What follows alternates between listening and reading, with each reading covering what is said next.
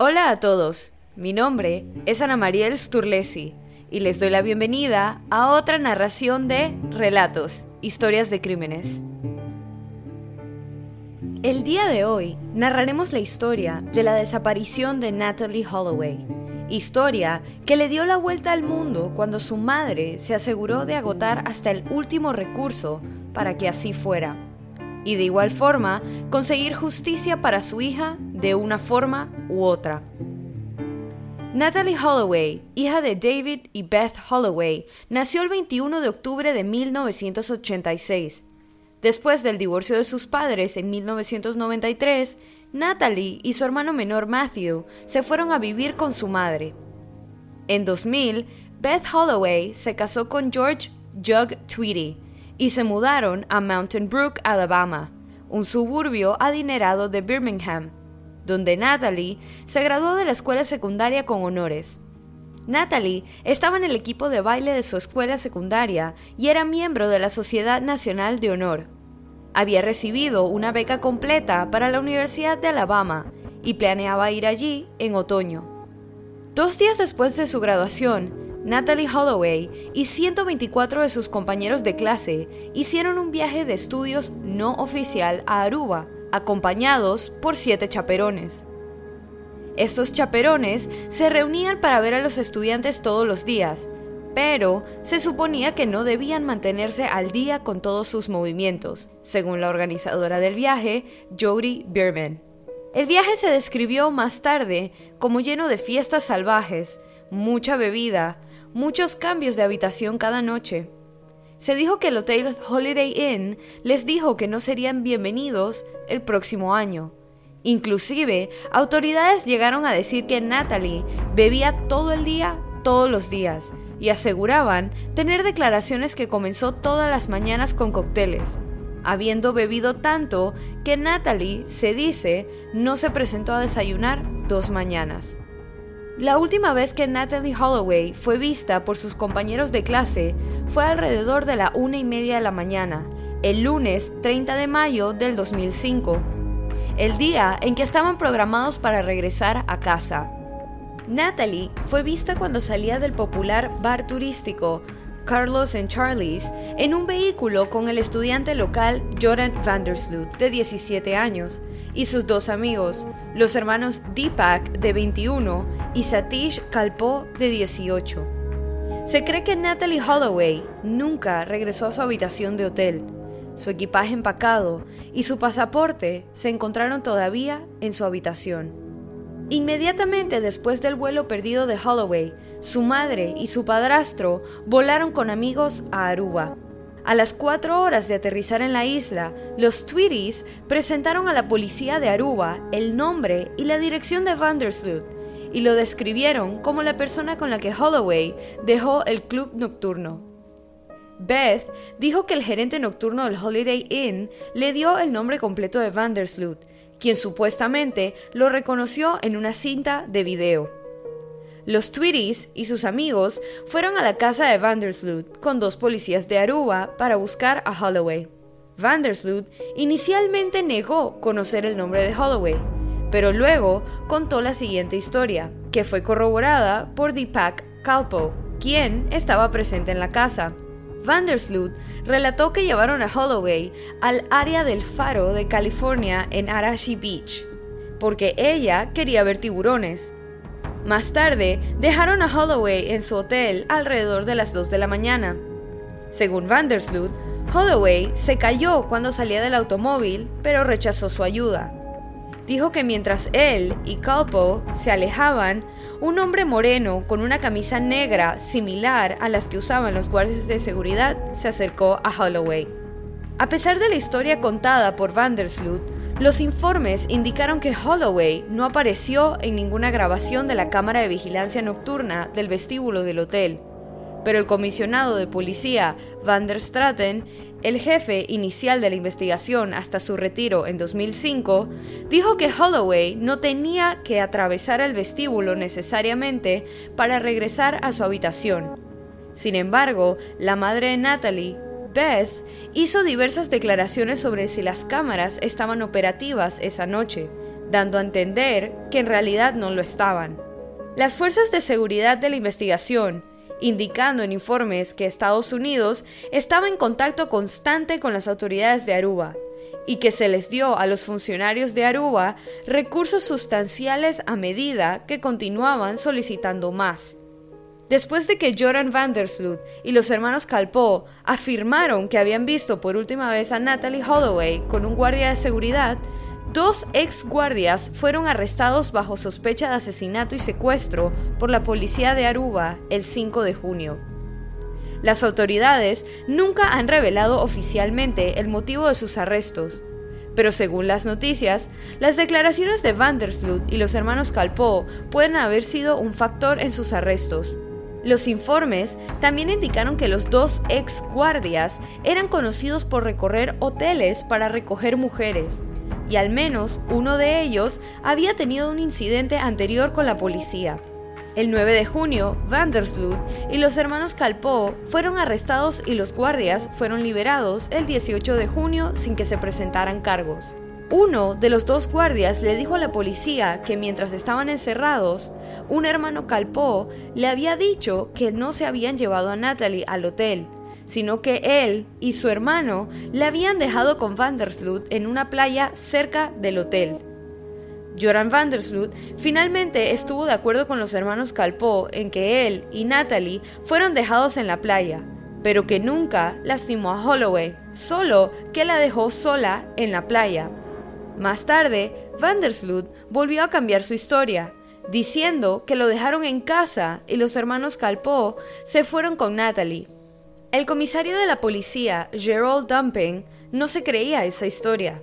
Creía que Jonan Vandersloot quería incriminar a los hermanos, cuando se dio cuenta de que estos lo estaban señalando con el dedo. La extensa búsqueda de Natalie continuó incansablemente durante semanas, incluso meses. Entre las estrategias utilizadas para encontrar a la joven de 18 años, se compararon fotos satelitales con fotografías tomadas más recientemente en un intento de encontrar cambios inesperados en la Tierra que podían ser la tumba de Holloway. La familia de Natalie mantuvo la esperanza y estuvo muy involucrada en las investigaciones y los esfuerzos de búsqueda con su madre a la cabeza como líder. La familia ofreció inicialmente 175 mil dólares y los donantes ofrecieron 50 mil dólares por el regreso seguro. Dos meses después de su desaparición, la recompensa se incrementó de 200 mil dólares a un millón, con una recompensa de 100 mil dólares por información que conduzca a la ubicación de sus restos. En agosto de 2005, la recompensa por información que condujera al cadáver de Natalie se incrementó de 100 a 250 mil dólares. Los hermanos Calpo fueron arrestados nuevamente el 26 de agosto, junto con otro nuevo sospechoso, Freddy Arambatsis, de 21 años. Arambatsis fue sospechoso de tomar fotografías de una niña menor de edad y tener un contacto físico inapropiado con la misma niña. Este incidente supuestamente ocurrió antes de la desaparición de Holloway. Los amigos de Arambatsis, Vandersloot y los hermanos Calpo supuestamente estuvieron involucrados en el incidente, pero los padres de los sospechosos dijeron que fue un intento infructuoso de presionar a los hermanos para que confesaran, pero que no había nada que hablar, pues no había ocurrido nada. El 3 de septiembre, los cuatro sospechosos detenidos fueron liberados por un juez a pesar de los intentos de la Fiscalía de mantenerlos bajo custodia. Los sospechosos fueron puestos en libertad con la condición de que permanecieran a disposición de la policía, y diez días después se eliminaron todas las restricciones contra ellos. En los meses posteriores a su liberación, Vandersloot concedió varias entrevistas que explicaban su versión de los hechos. La entrevista más notable se transmitió en Fox News durante tres noches en marzo de 2006, diez meses después de la desaparición. Durante la entrevista, Vandersloot indicó que Holloway quería tener sexo con él, pero no lo hizo porque no tenía preservativos. Dijo que Holloway quería que se quedaran en la playa, pero que él tenía que ir a la escuela por la mañana. Según Vandersloot, Satish Kalpoe lo recogió alrededor de las 3 a.m. y la dejó sentada en la playa. El abogado de Kalpoe declaró que su cliente se había ido a dormir y no había regresado para llevar a Vandersloot a casa.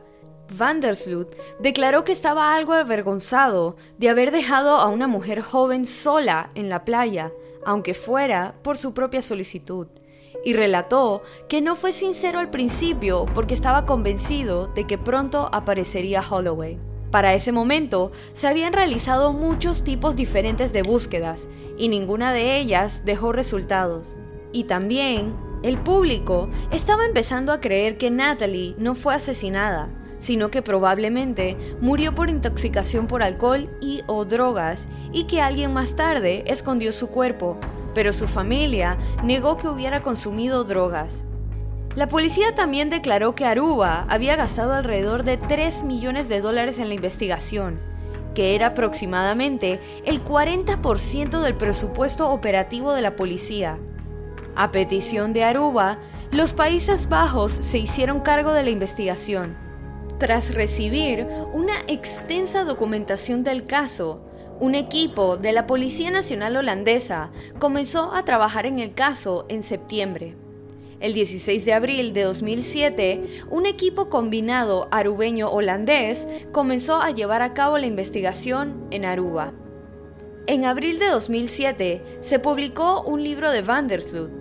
En el libro, Vandersloot ofrece una perspectiva de la noche en que Holloway desapareció y el frenesí mediático que siguió admite y se disculpa por sus mentiras iniciales, pero mantiene su inocencia. Citando lo que se describió como evidencia recién descubierta, los investigadores de Aruba volvieron a arrestar a Vandersloot y los hermanos Calpo el 21 de noviembre de 2007, bajo sospecha de estar involucrados en homicidio y causar graves daños corporales que resultaron en la muerte de Holloway. Vandersloot fue detenido por las autoridades holandesas en los Países Bajos y fue devuelto a Aruba, donde fue encarcelado, mientras que los hermanos Calpó fueron detenidos en la isla. El 30 de noviembre de 2007, un juez ordenó la liberación de los hermanos Calpó, a pesar de los intentos de la fiscalía de extender su detención.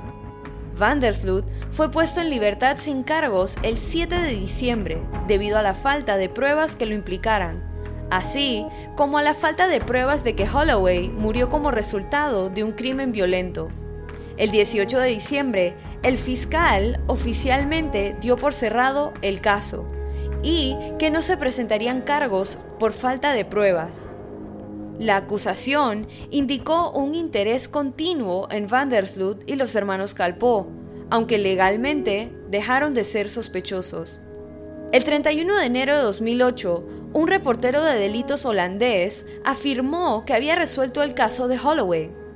Dijo que lo contaría todo en un programa especial de la televisión holandesa y que durante su investigación Vandersloot había confesado. Más tarde ese día, Vandersloot declaró que le estaba diciendo a la persona lo que quería escuchar y negó cualquier implicación en su desaparición. Ese mismo día, la Fiscalía de Aruba anunció la reapertura del caso. Transmitida el 3 de febrero de 2008, incluyó extractos de imágenes grabadas con cámaras y micrófonos ocultos en el vehículo de Patrick van der Im, un hombre de negocios holandés y ex convicto que se ganó la confianza de Van der Sloot. Vandersloot fue visto fumando marihuana y declarando que estaba con Holloway cuando ella comenzó a temblar convulsivamente. Luego dejó de responder. Vandersloot declaró que intentó revivirla sin éxito. Dijo que llamó a un amigo quien le dijo a Vandersloot que se fuera a casa y que su amigo se deshizo del cuerpo. Un individuo que tiene fama de ser este amigo, identificado en la transmisión como Dowdy, ha negado el relato de Vandersloot. La Fiscalía de Aruba intentó obtener una orden de arresto contra Vandersloot basándose en las cintas. Sin embargo, un juez denegó la solicitud. El 24 de noviembre, Fox News transmitió una entrevista con Vandersloot en la que alegaba que vendió a Holloway como esclava sexual, recibiendo dinero cuando se llevaron a Holloway y luego otra vez para guardar silencio. Vandersloot también alegó que su padre pagó a dos policías que se habían enterado de que Holloway fue llevada a Venezuela. Vandersloot luego se retractó de las declaraciones hechas en la entrevista. El 23 de febrero de 2010, casi cinco años después de la desaparición, se informó que Vandersloot había declarado en una entrevista que se había deshecho del cuerpo de Holloway en un pantano en Aruba. El nuevo jefe fiscal, Peter Blanken, indicó que las autoridades habían investigado la última noticia y la habían desestimado. El 29 de marzo de 2010, Vandersloot se puso en contacto con los representantes de la madre de Natalie con una oferta para revelar la ubicación del cuerpo de Holloway y las circunstancias que rodearon su muerte, si le daban un anticipo de 25 mil dólares estadounidenses contra un total de 250 mil dólares. Después de que se notificó al FBI, acordaron continuar con la transacción. El 10 de mayo, a Vandersloot se le transfirió dinero de una manera electrónica por la suma de 15 mil dólares a su cuenta en los Países Bajos, luego de recibir 10 mil en efectivo que fueron grabados en video por investigadores encubierto en Aruba. Las autoridades afirmaron que la información que proporcionó a cambio era falsa, porque la casa en la que dijo que se encontraba el cuerpo de Holloway aún no había sido construida al momento de su desaparición. El 3 de junio de 2010, Vandersloot fue acusado en los Estados Unidos de extorsión y fraude electrónico. Los investigadores de Aruba utilizaron la información recopilada del caso de extorsión para iniciar una nueva búsqueda en una playa, pero no se encontraron nuevas pruebas. El 30 de mayo de 2010, cinco años después de la desaparición de Holloway, Stephanie Flores Ramírez, una estudiante de negocios de 21 años, fue reportada como desaparecida en Lima, Perú. Esta fue encontrada muerta tres días después en una habitación de hotel registrada a nombre de Vandersloot.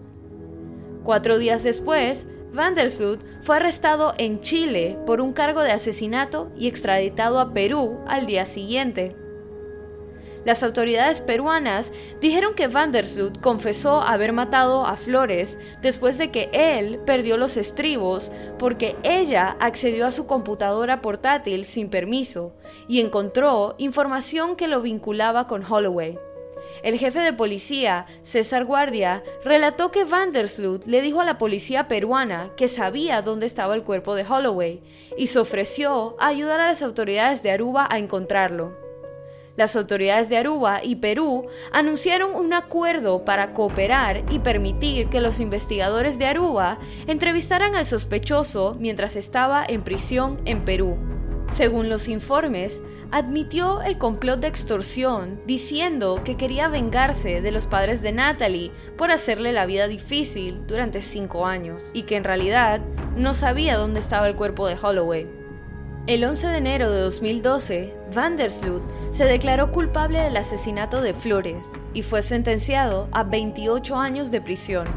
Los familiares y amigos de Natalie criticaron lo que percibían como falta de progreso por parte de la policía de Aruba las propias acciones de los padres de Natalie en Aruba también fueron criticadas y fueron acusados de sofocar activamente cualquier evidencia que pudiera impugnar el carácter de Holloway al pedirle a sus compañeros que guardaran silencio sobre el caso y utilizar su acceso a los medios de comunicación para impulsar su propia versión de los eventos, cosa que niegan haber hecho. En respuesta a la desaparición de su hija, Beth fundó la International Safe Travels Foundation, una organización sin fines de lucro diseñada para informar y educar al público para ayudarlo a viajar de manera más segura mientras viajan internacionalmente. En mayo de 2010, anunció que el Centro de Recursos Natalie Holloway se abriría en el Museo Nacional del Crimen y el Castigo, ubicado en Washington, D.C. El centro abrió sus puertas el 8 de junio para ayudar a las familias de personas desaparecidas. En junio de 2011, seis años después de la desaparición de Natalie, Dave Holloway presentó una petición ante los tribunales de Alabama para que se declarara legalmente muerta a su hija. Los papeles fueron entregados a Beth, quien anunció su intención de oponerse a la petición se celebró una audiencia el 23 de septiembre de 2011, en la cual se dictaminó que Dave Holloway había cumplido con los requisitos para una presunción legal de muerte. El 12 de enero de 2012 se llevó a cabo una segunda audiencia, tras la cual el juez firmó la orden declarando muerta a Natalie Holloway. Han pasado casi 16 años desde la desaparición de la joven de 18 años, con un futuro por delante, y aún no se puede decir con seguridad qué le ocurrió. Pero a pesar de haber sido declarada legalmente muerta, los padres de Natalie Holloway todavía esperan que se resuelva su desaparición y presunto asesinato. Y así culmina este episodio de Relatos, historias de crímenes. Recuerden pasar por la cuenta de Instagram y dejar su opinión de este caso. La cuenta es Relatos en Podcast y la pueden encontrar en la descripción de este episodio. Si te gustó este relato, suscríbete o síguenos en la plataforma de tu preferencia que utilices para escuchar los episodios. Y no dudes en dejar una calificación y comentarios. Mi nombre es Ana Mariel Sturlesi y muchas gracias por acompañarme en esta narración nuevamente y bienvenido si es tu primera. Nos vemos la otra semana para otra narración de Relatos, Historias de Crímenes.